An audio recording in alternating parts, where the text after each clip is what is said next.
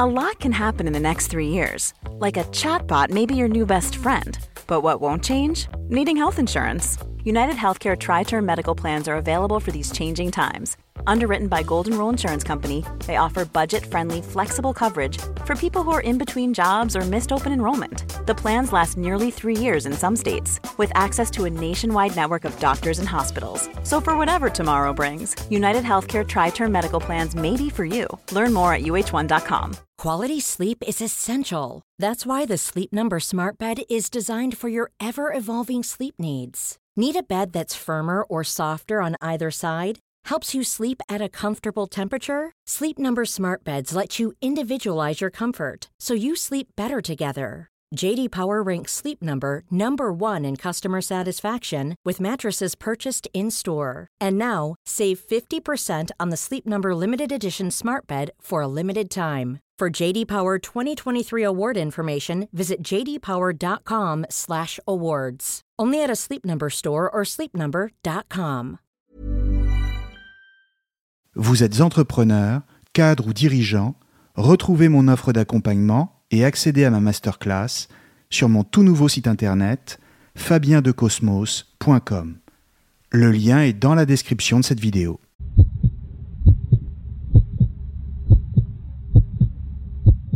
Bonjour à tous et bienvenue sur Cosmos.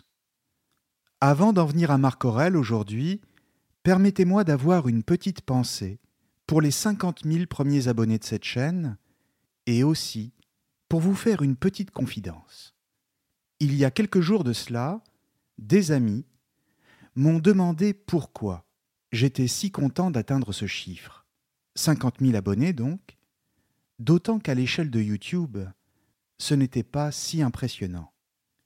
Ils m'ont dit qu'il existait des chaînes à 2 ou 3 millions d'abonnés et que 50 000 à côté, c'était encore, disons, confidentiel. Et ils ont raison en un sens. Et on peut toujours se comparer. Et se dire qu'on sera vraiment satisfait quand on en sera à un million, parce que c'est là qu'on aura vraiment réussi. Mais pour moi, un raisonnement comme celui-là n'a strictement aucun sens. Pour moi, il ne s'agit pas que d'un simple chiffre il s'agit de 50 000 personnes qui me font l'honneur de m'écouter. 50 000 êtres humains qui ont cliqué sur le bouton d'abonnement alors que je ne leur ai même pas demandé de le faire, juste parce qu'ils ont aimé ce que j'ai dit. Quand on prend les choses de ce point de vue-là, c'est-à-dire en clair, non du point de vue comptable, mais de celui de l'émotion, il n'y a plus d'échelle de mesure, ni de comparaison qui tienne il n'y a plus que de la gratitude parce que le pari est déjà gagné. Pour moi, ce pari, ce n'était pas d'atteindre 50 000 abonnés, et heureusement d'ailleurs, mais de voir si je pouvais, modestement, apporter quelque chose aux gens sur un réseau social, et si en retour, j'allais en éprouver du plaisir. Et en réalité, je m'aperçois que j'ai fait plus que cela encore j'ai instauré un lien entre vous et moi. Un fil invisible, et c'est ce qu'il y a de plus important à mes yeux. Et avec le temps, je vous le dis parce que c'est la vérité, cela a changé ma vie. Je n'aurais jamais imaginé qu'on puisse ressentir la présence d'autant de personnes en parlant face à un micro. Et ce que j'éprouve, c'est plus que de la satisfaction, c'est un vrai bonheur. Pour vous dire la vérité, je suis comblé par votre présence. Alors à vous tous, un immense merci. Difficile de faire une transition maintenant, alors si vous voulez bien, passons sans plus attendre à Marc Aurèle. Qui était-il exactement? Qu'a-t-il dit dans ses célèbres pensées? Et d'abord, qu'est-ce que le stoïcisme? Pour le comprendre, il faut faire un petit détour environ 500 ans avant l'empereur philosophe, dans la Grèce du IVe siècle avant notre ère, dans les années moins 300. À cette époque, Athènes a déjà perdu sa puissance politique et sa domination sur le monde grec n'est plus qu'un souvenir. Les cités ne sont plus des États autonomes, car elles ont été conquises par l'empire d'Alexandre, rassemblées sous une même autorité politique, et elles passeront ensuite sous la domination romaine à partir du deuxième siècle avant notre ère. Cette période, qu'on appelle la période hellénistique, et qui correspond aux quatre derniers siècles avant notre ère, c'est donc celle d'un basculement, celui d'une liberté politique permise par des cités indépendantes, à une ère dominée par de grands empires. Et dans ce contexte, on ne comprend plus la liberté d'un point de vue politique en tant que citoyen libre d'une cité libre, mais d'un point de vue intérieur. C'est en soi-même qu'il faut trouver la liberté que le monde n'offre plus.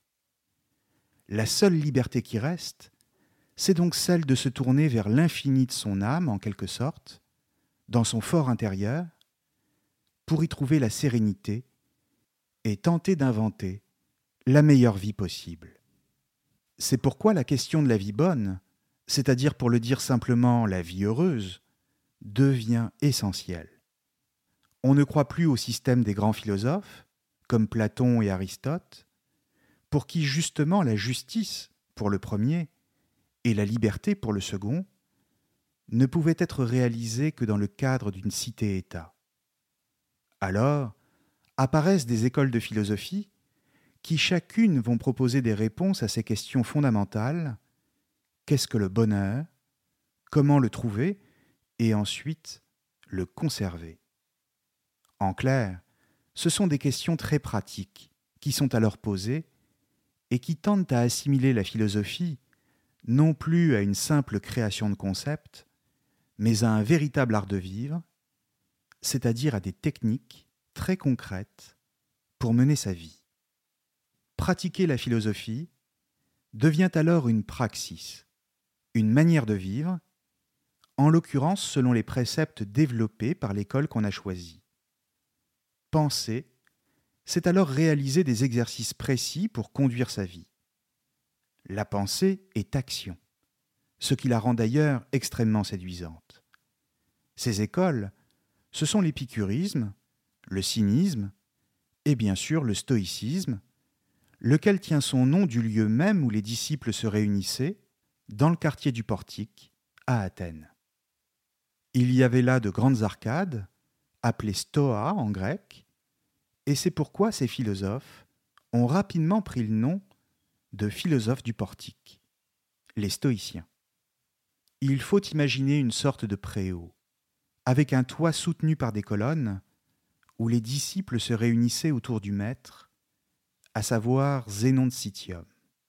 Historiquement, on distingue trois grandes périodes du stoïcisme. Le stoïcisme ancien, celui des origines donc au IVe siècle avant notre ère, autour de Zénon, son fondateur, Cléante qui lui succède, et ensuite Chrysippe. On parle ensuite de moyen stoïcisme, avec Panétius de Rhodes et Posidonius d'Apamée, au cours du IIe siècle avant notre ère, lesquels commencent à tisser des liens avec les notables romains qui dominent déjà la région et qui déplacent ensuite l'école d'Athènes à Rome. Enfin, on parle de stoïcisme impérial avec Épictète, Sénèque et Marc Aurèle, parce que ce dernier stoïcisme se développe pendant la période de l'Empire, juste avant notre ère, et ensuite surtout au cours des deux premiers siècles. Il n'est pas absurde de parler d'une continuité dans l'enseignement stoïcien à travers toutes ces époques, même si elles présentent quelques différences. Ce qui est sûr, c'est qu'on y rencontre toutes sortes de personnalités, autant d'anciens esclaves comme Épictète que des notables. Marc Aurèle lui-même était empereur de Rome, de la dynastie des Antonins, et il régna pendant 19 ans, de 161 à 180. Alors qu'il est encore un jeune prince, en tant que membre de la famille des Antonins, il reçoit une brillante éducation et se convertit très rapidement à la vie philosophique, notamment sous l'influence d'Épictète, qui restera toujours un maître pour lui, même s'il ne l'a jamais connu personnellement.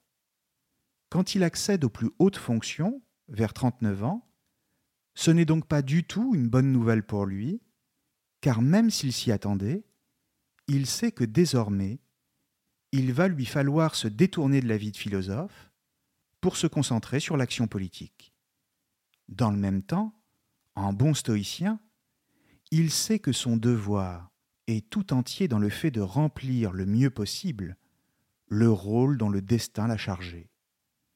Et comme il est désormais à la tête du plus grand empire du monde connu, son devoir est de le servir. Faire son devoir, et en ce sens se plier aux contraintes imposées par le destin, c'est sans doute le principe le plus essentiel de sa pensée. Pendant les vingt dernières années de sa vie, il sera donc tiraillé par les devoirs de sa charge, le fait de devoir prendre certaines décisions qui lui déplaisent, comme la guerre par exemple, et celui d'aspirer à la vie philosophique et à la sérénité. Comprenons donc bien que c'est dans ce contexte qu'il rédige les pensées pour moi-même et qu'il le fait dans la langue de la philosophie, le grec. Le texte en lui-même est assez simple à lire. Pourtant, les spécialistes se sont longtemps interrogés sur l'ordre véritable des douze livres qui le structurent, c'est-à-dire en réalité les douze petits chapitres, car on y trouve bon nombre de répétitions. On a même parfois l'impression que Marc Aurèle revient sans cesse sur les mêmes choses, c'est-à-dire sur ses conceptions personnelles du devoir, de la mort, de la liberté, ou encore de la nature universelle. Il apparaît néanmoins que le texte que nous connaissons reflète bien la forme que l'auteur a voulu.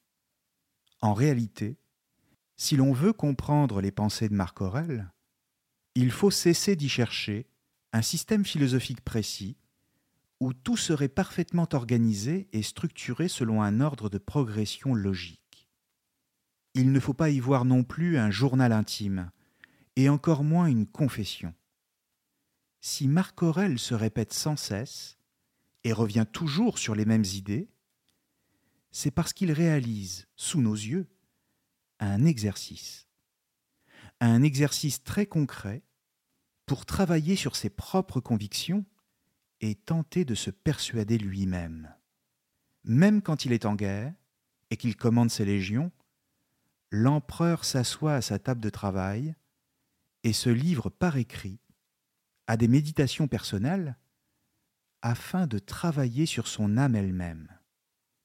Il s'agit, en cherchant la formule la plus simple et la plus directe, de faire entrer son propre enseignement dans son âme afin que celle-ci acquiert une disposition nouvelle.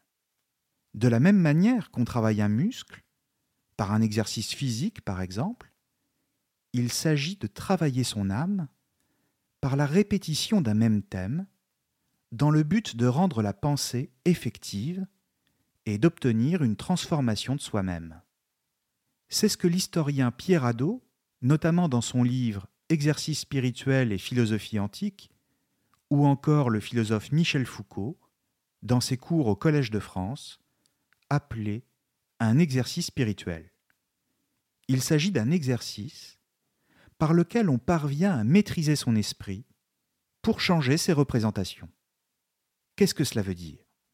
Eh bien simplement que tout homme se fait une certaine idée, non seulement de lui-même, mais aussi du monde, et donc des choses qui lui sont extérieures.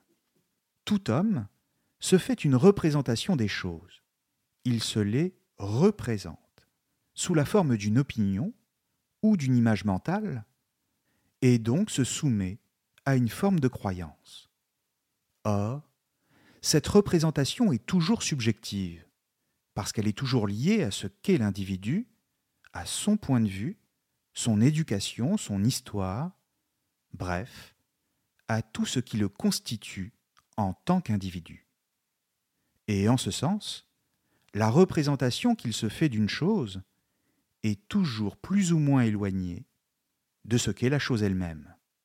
Kant parlerait lui de la chose en soi. Marc Aurèle est parfaitement conscient de ce décalage. Dès lors, tout son travail dans les pensées consiste à appliquer l'un des principes fondamentaux qu'il a retenu d'Épictète, à savoir faire la distinction entre ce qui dépend de nous et ce qui ne dépend pas de nous. Or, qu'est-ce qui ne dépend pas de nous? Les aléas de la vie, la maladie, les accidents, la mort elle-même. Et inversement, qu'est-ce qui dépend de nous? Réponse, nos pensées, et donc justement nos représentations. Sitôt que vous changez vos représentations, vous changez votre rapport au monde. Et celui-ci vous apparaît sous un autre angle. Cela ne veut pas dire que la mort cesse d'exister, par exemple, mais plutôt qu'on ne la considère plus sous son aspect le plus personnel, sa mort à soi, mais sous l'angle plus large, et donc plus juste, de la nature. Et ainsi, on en souffre moins. Pourquoi? Eh bien simplement parce qu'en pratiquant une telle technique, on ramène la chose sur laquelle on médite, de son point de vue personnel, à ce qu'elle est du point de vue impersonnel de l'univers. Or, de ce point de vue-là, les choses sont toujours minuscules et insignifiantes. Dans le contexte de l'univers, tout événement qui nous paraît dramatique quand on le regarde subjectivement, c'est-à-dire par rapport à nous et à notre propre existence, apparaît dans sa dimension véritable, négligeable et sans importance.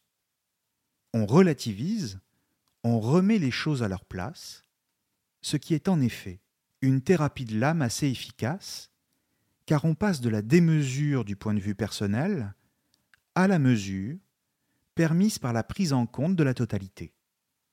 Il s'agit donc d'instaurer une harmonie intérieure qui est la seule chose sur laquelle chacun peut vraiment travailler.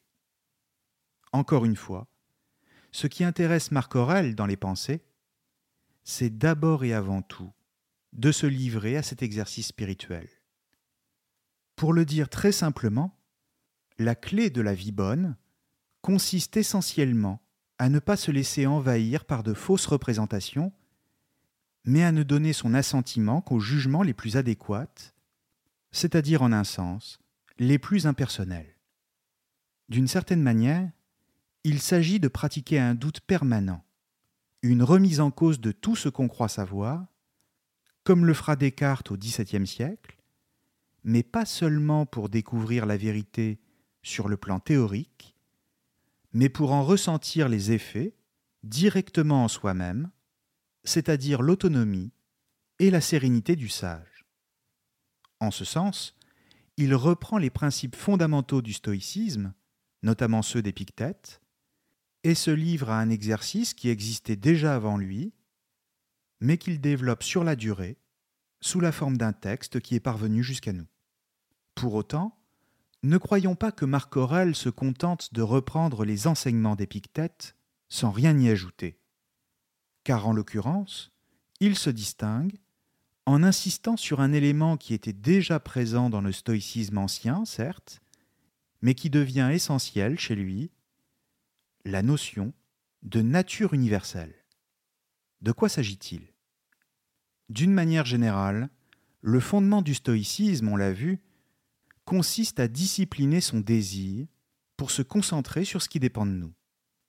Mais plutôt que de se limiter à une simple doctrine du désir personnel, Marc Aurèle insiste sur les rapports que chacun doit entretenir avec la nature universelle. Il ne s'agit pas pour lui de faire ce qu'on appellerait aujourd'hui un développement personnel, c'est-à-dire de valoriser son petit moi, mais au contraire de maîtriser ses pensées pour mieux s'inscrire dans une vision beaucoup plus large, qui est celle de l'univers, et donc d'une totalité dont tout être vivant est une partie. Tout être vivant s'inscrit dans un ensemble plus grand que lui, et qui forme une unité. Chacun y trouve sa place, conformément à un ordre qui lui préexiste et qui est continuellement en mouvement. C'est en ce sens que Marc Aurèle décrit la nature universelle et qui est à ses yeux la seule véritable divinité. Dieu et la nature, c'est la même chose, ce qui est bien sûr identique à ce que dira plus tard Spinoza. C'est pourquoi, la nature étant la condition même de toute vie, il faut lui donner son assentiment, sans chercher à en déplorer les effets, tout simplement parce que pleurer devant la réalité de la nature est inutile. Les effets de la nature pour l'individu, comme la mort par exemple, ne nous apparaissent comme des aspects négatifs que dans la mesure où nous continuons à les regarder en fonction de nous. Mais dès lors que ce travail de changement de perspective a été engagé, c'est la nature elle-même qui se dévoile dans toute sa dimension impersonnelle, laquelle est sans affect et donc plus équilibrée. Autrement dit, il ne s'agit pas juste de revenir à une vision qui nous réconforte personnellement, mais de se hisser au niveau de la compréhension de la nature elle-même, dont il faut tout accepter, puisque de toute façon, nous n'avons pas le choix de faire autrement. Le sage est donc celui qui adhère à l'ordre commun et qui se réjouit de vivre selon sa nature, et plus largement, selon la nature universelle. Il faut imaginer le mouvement de la vie comme un fleuve, dans lequel le sage s'inscrit, sans chercher à contredire le courant. L'univers tout entier est pris dans un mouvement qu'il faut accepter, car celui-ci n'est pas lié au hasard, mais relève au contraire de la raison. Pour Marc Aurèle, il y a une intelligence divine à l'œuvre, une providence, et qui poursuit ses desseins à travers le mouvement du monde. Même si nous ne pouvons rien en savoir, nous devons nous y inscrire en participant au mouvement. Ce n'est pas une intelligence transcendante, et donc extérieure au monde, c'est une intelligence qui est la nature elle-même. Et là est la différence fondamentale entre l'épicurisme et le stoïcisme, celle qui va déterminer leur trajectoire respective. Quand l'épicurisme considère que tout dans l'univers est l'effet du hasard, le stoïcisme pense au contraire que tout y est organisé par une intelligence divine. Or, dans le premier cas, s'il n'y a que du hasard dans l'univers, alors cela veut dire qu'il n'y a aucun devoir à respecter, et que seul le plaisir est le but de l'existence. C'est ce que pensent les épicuriens, et cela représente d'ailleurs une véritable contre-culture pour un grec ou un romain. À l'inverse, et comme le pense Marc Aurèle, si tout est organisé selon une raison divine, alors cela signifie qu'il faut s'y soumettre et donc régler sa raison particulière sur la raison du Dieu. Pour lui, le devoir de tout homme est de lui obéir chacun à la place qui est la sienne, et ainsi de vivre selon la vertu. Here's a cool fact a crocodile can't stick out its tongue. Another cool fact you can get short term health insurance for a month or just under a year in some states. United Healthcare short term insurance plans are designed for people who are between jobs, coming off their parents' plan, or turning a side hustle into a full time gig Underwritten by Golden Rule Insurance Company, they offer flexible, budget friendly coverage with access to a nationwide network of doctors and hospitals. Get more cool facts about United Healthcare short term plans at uh1.com. I'm Sandra, and I'm just the professional your small business was looking for. But you didn't hire me because you didn't use LinkedIn jobs. LinkedIn has professionals you can't find anywhere else, including those who aren't actively looking for a new job but might be open to the perfect role, like me. In a given month, over 70% of LinkedIn users don't visit other leading job sites. So if you're not looking on LinkedIn, you'll miss out on great candidates like Sandra. Start hiring professionals like a professional. Post your free job on linkedin.com/people today. Everyone knows therapy is great for solving problems. But getting therapy has its own problems too, like finding the right therapist, fitting into their schedule, and of course, the cost. Well, BetterHelp can solve those problems. It's totally online and built around your schedule. It's surprisingly affordable too. Connect with a credentialed therapist by phone, video, or online chat, all from the comfort of your home. Visit betterhelp.com to learn more and save 10% on your first month. That's BetterHelp H E L P. Quality sleep is essential. That's why the Sleep Number Smart Bed is designed for your ever evolving sleep needs. Need a bed that's firmer or softer on either side? Helps you sleep at a comfortable temperature? Sleep Number Smart Beds let you individualize your comfort so you sleep better together. JD Power ranks Sleep Number number 1 in customer satisfaction with mattresses purchased in-store. And now, save 50% on the Sleep Number limited edition Smart Bed for a limited time. For JD Power 2023 award information, visit jdpower.com/awards. Only at a Sleep Number store or sleepnumber.com. Être vertueux, cela consiste à se conformer à un principe cosmique, c'est-à-dire à l'ensemble des lois de l'univers. On voit, encore une fois, qu'on est loin du développement personnel. Et pourtant, dans le même temps, c'est ce qui, toujours selon Marc Aurèle, conditionne le bonheur de chacun. Pourquoi? Eh bien parce que le bonheur n'est pas considéré, ni par les stoïciens en général, ni par Marc Aurèle en particulier, comme quelque chose de privé, que l'on invente au gré de son imagination personnelle et de son désir. Ce n'est pas ici ce que Kant appellerait, lui, de façon très moderne, un idéal de l'imagination. C'est d'ailleurs toujours sur le modèle de Kant que nous continuons à définir nous-mêmes le bonheur. Mais pour les stoïciens, la vie bonne se trouve dans l'alignement avec le cosmos. Qu'est-ce que cela veut dire exactement? Et quelle forme cela prend-il? De manière très concrète Pour Marc Aurèle, il s'agit de se retirer en soi-même, dans son asile intérieur, une forteresse, une citadelle, que rien ne peut venir ébranler. Il s'agit de se retirer du monde pour retrouver à l'intérieur de nous-mêmes non pas ce qu'on considérerait aujourd'hui comme le cœur de sa subjectivité et de son identité propre, mais au contraire un infini où tout penchant personnel s'efface. On ne revient pas ainsi vers le moi, mais vers le soi.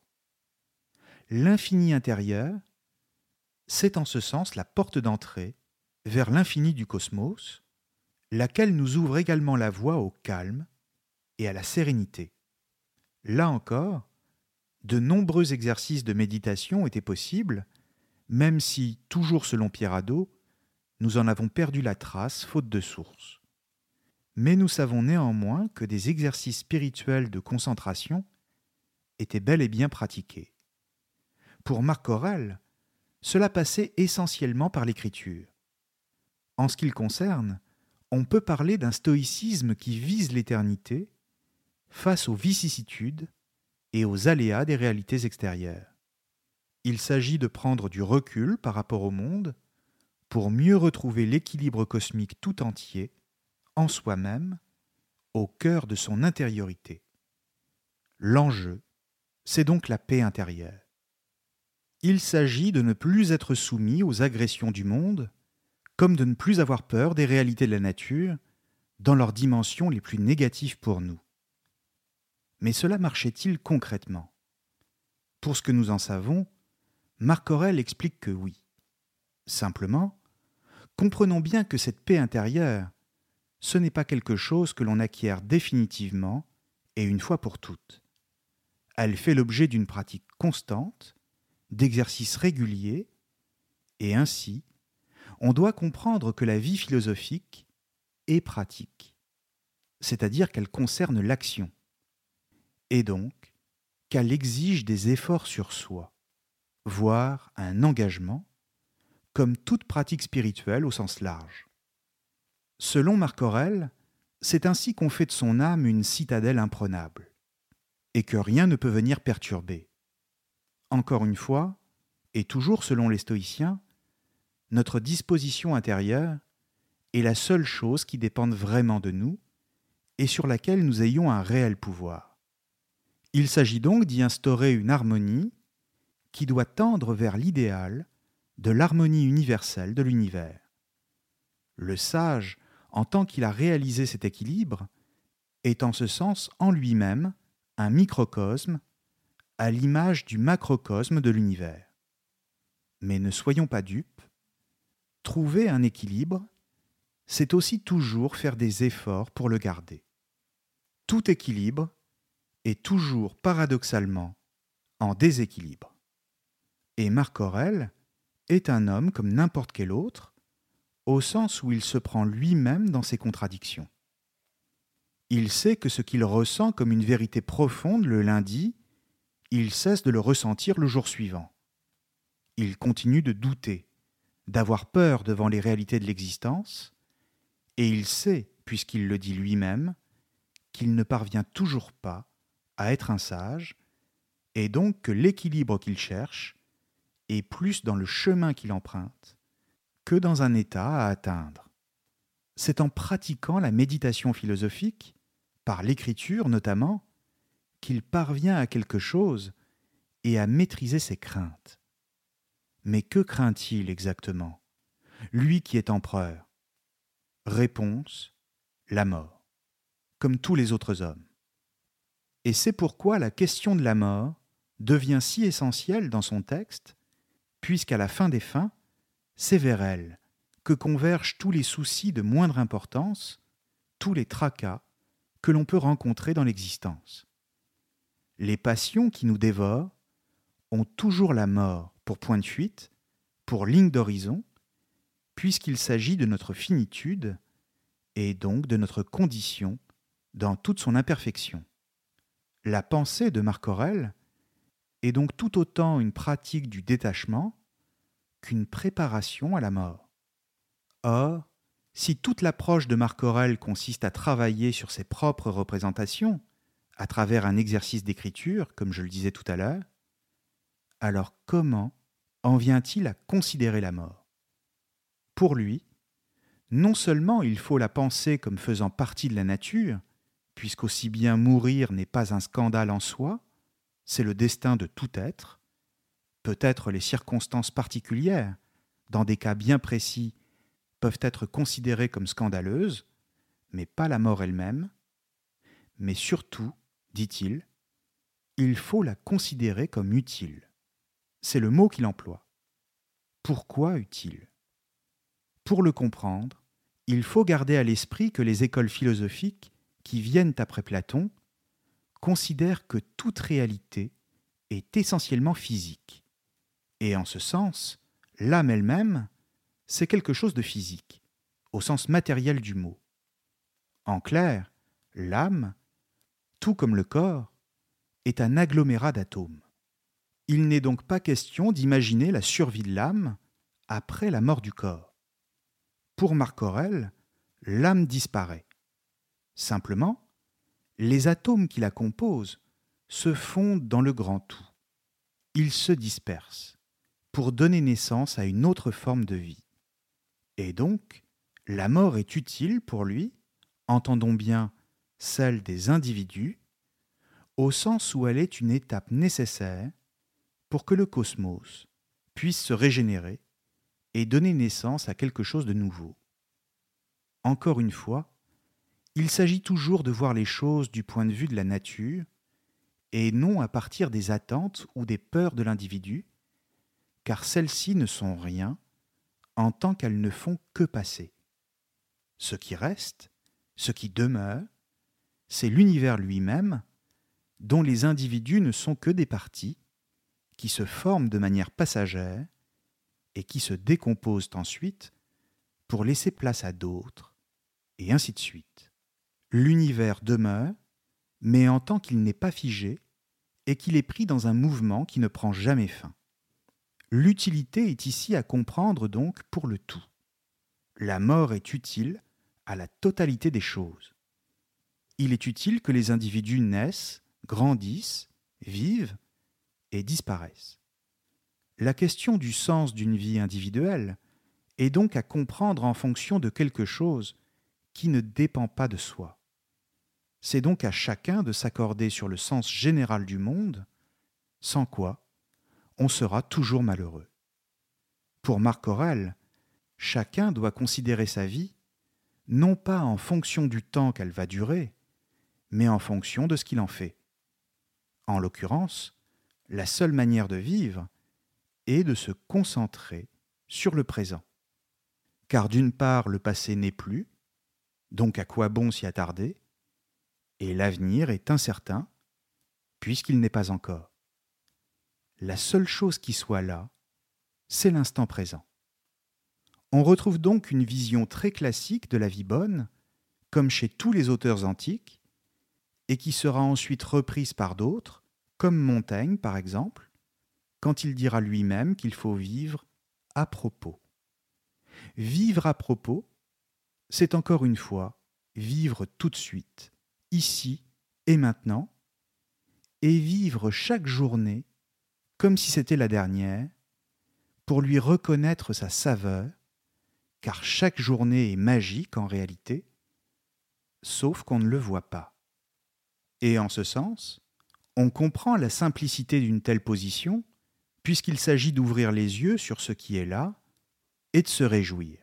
C'est aussi simple que ça. Mais dans le même temps, on comprend aussi l'insondable difficulté que cela représente dès qu'on cherche à le faire, puisque le temps ne s'arrête jamais, que l'univers est en mouvement, comme je le disais, et qu'à partir de là, saisir l'instant qui ne cesse de nous échapper exige en réalité un effort et même un entraînement très particulier. Ou si vous préférez, apprécier ce qu'on a sous les yeux, cela s'apprend. Et même, cela peut être l'objet d'une vie. Savoir s'en tenir à l'instant présent, quand précisément l'essence même de chaque minute est de s'écouler et de laisser place à la suivante. Dans le même temps, tenter de le faire, se livrer à ce petit exercice d'attention au présent, c'est du même coup oublier la mort et faire entrer l'instant qui passe dans une forme d'éternité. Là encore, l'enjeu, c'est toujours la paix intérieure, puisque quand on se concentre sur le moment présent, on ne pense plus à soi, ni à ce qui peut nous atteindre. On voit qu'au fond, il s'agit toujours d'appliquer le principe stoïcien, qui consiste à changer ses propres désirs et ses propres représentations, c'est-à-dire se changer soi-même et même se perfectionner, plutôt que de chercher à changer l'ordre du monde. Ce qui est étonnant de la part d'un homme politique, et en l'occurrence d'un empereur. Car que reste-t-il de l'action dès lors qu'on renonce à changer le monde? Et simplement, celle-ci est-elle encore possible à partir du moment où l'on préfère se retirer en soi-même pour ne plus être atteint par ce qui nous est extérieur En réalité, pour tout stoïcien, pas seulement pour Marc Aurèle, la paix intérieure n'est pas incompatible avec l'action. Au contraire même, elle est le préalable indispensable à toute action adéquate et même à toute action juste. Avoir la représentation la plus ajustée des choses et de soi-même, c'est en ce sens ce qui permet d'agir comme il convient. Mais alors, justement, allons plus loin dans ce cas. Qu'est-ce qu'agir comme il convient? Ou encore, formulons-le de cette manière, comment convient-il d'agir? Réponse de Marc Aurèle. Agir pour faire le bien. Voilà qui est fondamentalement moral, vertueux, comme je le disais tout à l'heure, car si aucun mal ne peut venir de la nature elle-même, il en découle qu'aucun mal ne peut non plus venir de celui qui vit en harmonie avec la nature universelle. Et il est difficile d'imaginer un homme qui, tout en étant en paix avec lui-même, chercherait dans le même temps à nuire aux autres. Il faut donc comprendre les choses très simplement ici. Vivre en harmonie avec l'univers, c'est par là même être en paix avec soi-même et par voie de conséquence, s'appliquer à faire le bien autour de soi. Il ne saurait y avoir d'harmonie dans le monde sans le bien moral. Et c'est ce qui a d'ailleurs fait dire à beaucoup de commentateurs que le stoïcisme était une philosophie de l'optimisme.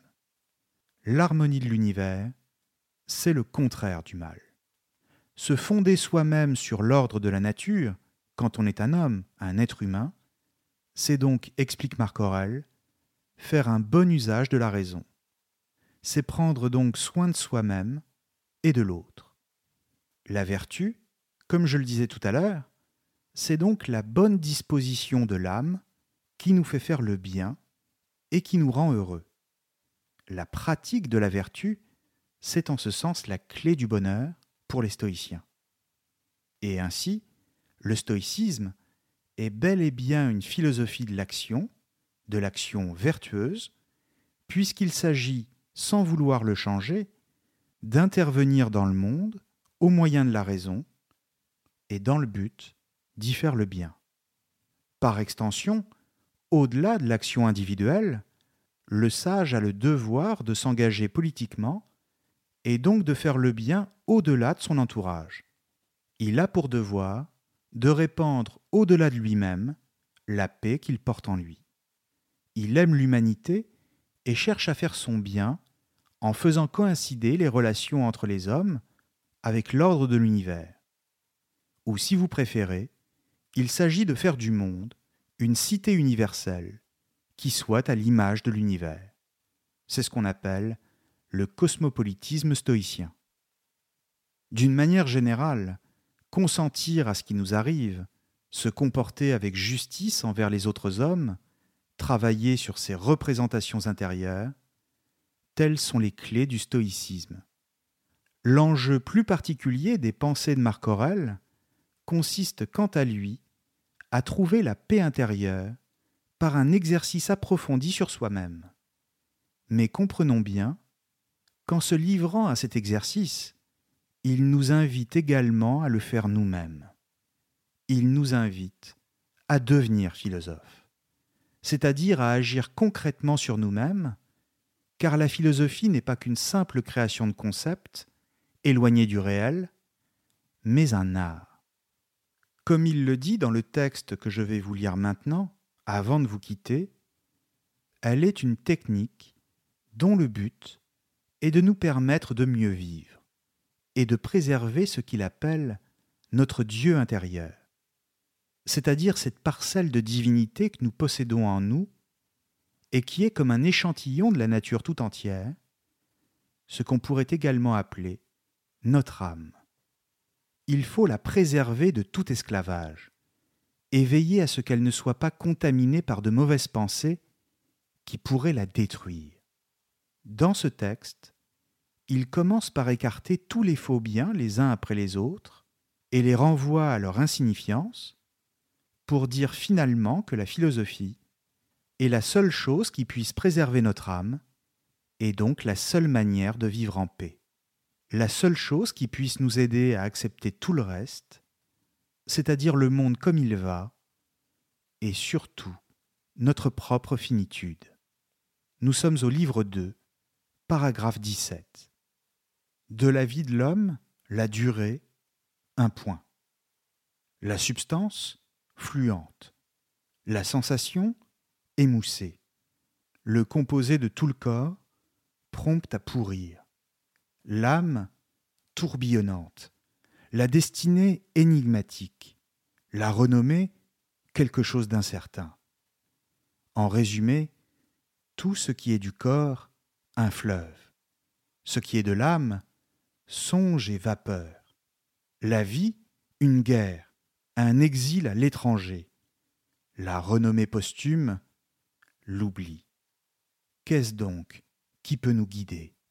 Une seule et unique chose, la philosophie et celle-ci consiste à veiller sur le Dieu intérieur, pour qu'il reste exempt d'affronts et de dommages, qu'il triomphe des plaisirs et des peines, qu'il ne fasse rien à la légère, qu'il s'abstienne du mensonge et de la dissimulation, qu'il n'ait pas besoin que les autres fassent ou ne fassent pas ceci ou cela, en outre, qu'il accepte ce qui arrive et constitue sa part comme venant de cette origine quelconque d'où lui-même est venu.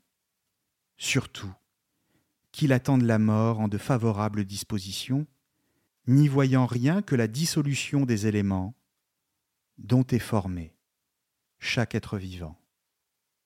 Merci à tous et à très bientôt sur Cosmos. Mom deserves the best, and there's no better place to shop for Mother's Day than Whole Foods Market. They're your destination for unbeatable savings, from premium gifts to show-stopping flowers and irresistible desserts. Start by saving 33% with Prime on all body care and candles. Then get a 15-stem bunch of tulips for just $9.99 each with Prime. Round out Mom's menu with festive rosé, irresistible berry chantilly cake, and more special treats. Come celebrate Mother's Day at Whole Foods Market.